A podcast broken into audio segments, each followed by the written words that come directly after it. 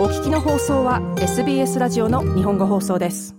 こんにちは、えー、新しい金曜日の午後の時間帯に移りまして最初の回になりますね、えー、このコーナーはいつものように私安西直宗が日本とオーストラリアに関連した音楽やアーティストの情報を紹介していくコーナーです。さて皆さん、先週ちょっと暖かくなりましたけれども、またちょっと冬みたいになっちゃいましたね。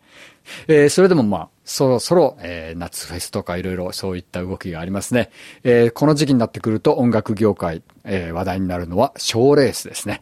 えー、まずは、あの、ビクトリア州の音楽ファンであれば、ミュージック・ビクトリア・アワードが来ますね、まもなく。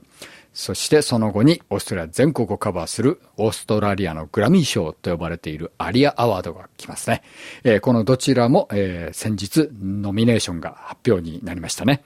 えー、今日はその中からミュージックビクトリアアワードについてちょっと見ていきたいと思います。えー、ちなみにこのミュージックビクトリアアワード、 Best of the Best というあのカテゴリーに関しては、えー、 public voting で決まりますんで、興味のある方は、ミュージック・ビクトリア・アワードのウェブサイトを調べてみてください。 public voting は、えー、13日に締め切りになるはずですね。このミュージック・ビクトリア・アワード、ビクトリア州のアーティストだけなんですけれども、とにかくあの、メルボルンはあの、南半球最大の音楽都市なんで、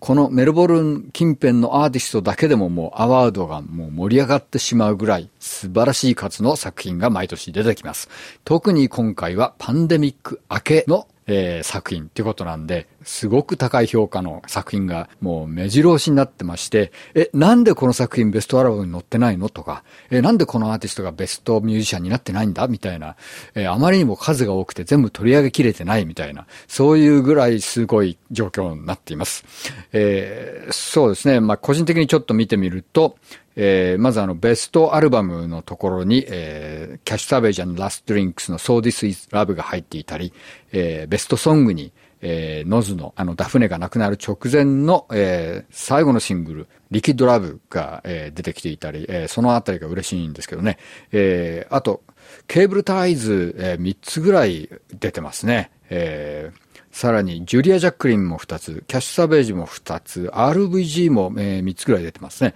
えー、そういう感じでマルチノミネーションになってるアーティストもたくさんいます。本当に素晴らしい作品が多くてですね、特にあの、ベストロックはパンクワークのところに、本当にこれどの作品が撮ってもおかしくないっていう、もう、それぞれに素晴らしい高い評価を受けてるアルバムが並んでまして、どうなるんだろうなっていう感じですね。ケーブルタイズ、キャッシュサベージ、シビック、クラム、RVG、これ、どのアルバムもものすごい高い評価を受けてます。ビクトリア州だけではなくてですね、ほぼ世界的にものすごい高い評価を受けてるアルバムなんで、どれが取るかちょっと面白いですね。えー、そんな中で今日はちょっとかなり風変わりなアーティストを一つ紹介したいと思います。ベストフォークワークにノミネートされているダンデライオンワイン。えー、僕はこのアーティスト実は20年前に引っ越してきた当初から知ってるんです。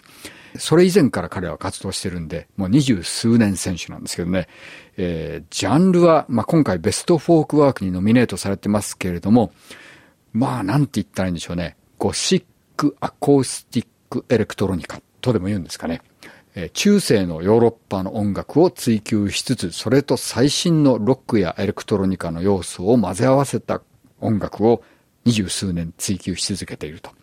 えー、しかもそのおかげでヨーロッパ各地のフェスティバルに呼ばれたり、えー、世界中ツアーして回ったりという、もう大変ニッチなジャンルであるにもかかわらず、大変高い評価を長い間受け続けてきたアーティストです。こうしたアーティストが、まあ全く本当にチャートとかは全く関係ないわけですけれども、そういったアーティストもきちんと取り上げられるというのが、このミュージックビクトリアアワードのすごいところだなっていう気がします。